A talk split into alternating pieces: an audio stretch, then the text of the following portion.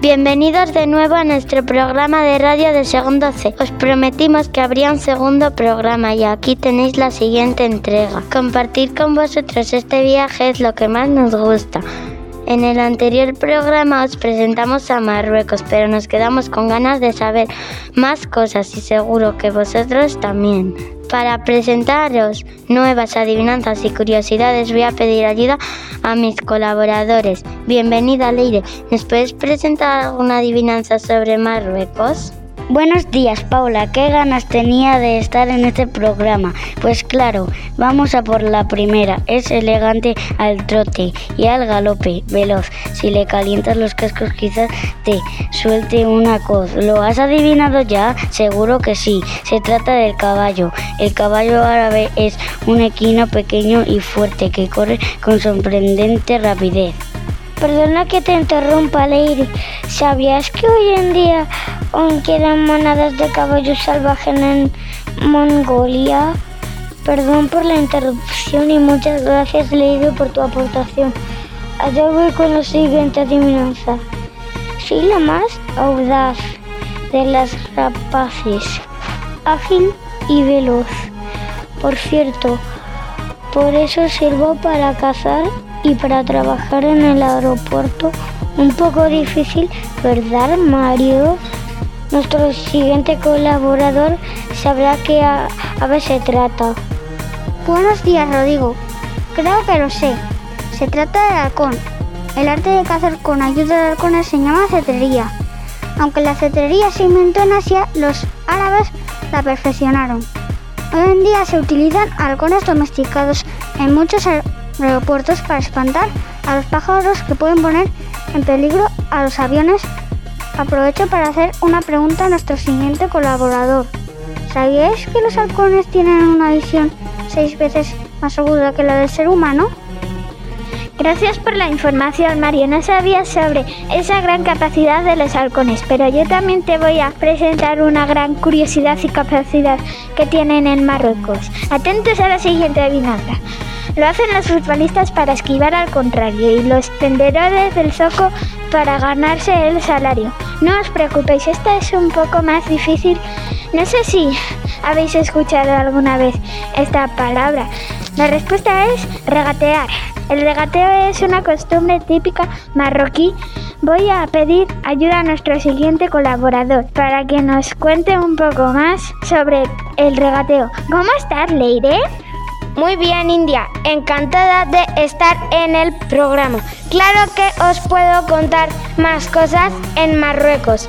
Nada tiene un precio fijo y puedes conseguir las cosas por la mitad de lo que pide el vendedor de buen comienzo. El regateo es todo un ritual en los zocos, que son los mercados callejeros de Marruecos.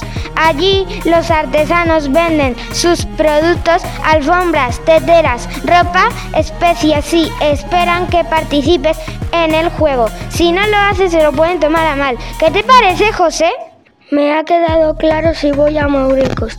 No compraré nada sin regatear. Antes os voy a presentar un objeto muy preciado en la cultura maurequi. Allá va la siguiente adivinanza. Si te pones frente a mí, te diré qué pinta haces tanto si te vas de boda como a una fiesta de disfraces. disfraces. ¿De qué se trata? Eso, un espejo. En la cultura árabe, las artesanía, que es la fabricación de objetos tal y como se hacía antes hasta considerada un arte, por eso en cualquier zoco podrías encontrar auténticos tesoros de arte islámico. Buenos días a todos compañeros, pues a ver si adivináis la siguiente adivinanza sobre un alimento muy rico y nutritivo. gorrito verde, vestido morado. Confundirme no podrás si me ves en el mercado. ¿Quién soy? ¿Qué hortalizas morada? Eso es la berenjena. En Marruecos llevan siglos utilizándola en todo tipo de platos.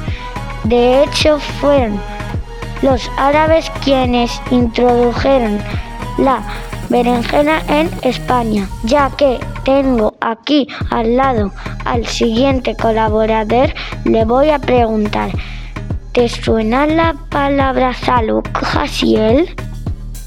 Hola a todos los radioyentes. Se tengo que decir que sí. Salud es una especie de puré de berenjenas, limón y tomate tan exquisito que también he conocido como caviar de berenjenas. A mí me gusta más cómo los preparan en Andalucía, fritas y con miel, pero puede que también esté rico. Procedente de, de la India, hortalizas más árabes procedentes de, de la India. La berenjena es una de, de, la, de las hortalizas más apreciadas por la cocina árabe. Siento contante, compañero, pero se nos ha acabado el tiempo. Todavía podríamos contar muchas más cosas de Marruecos, pero el tiempo es oro y queremos viajar a muchos más sitios. Es increíble cómo cambia todo de unos países a otros.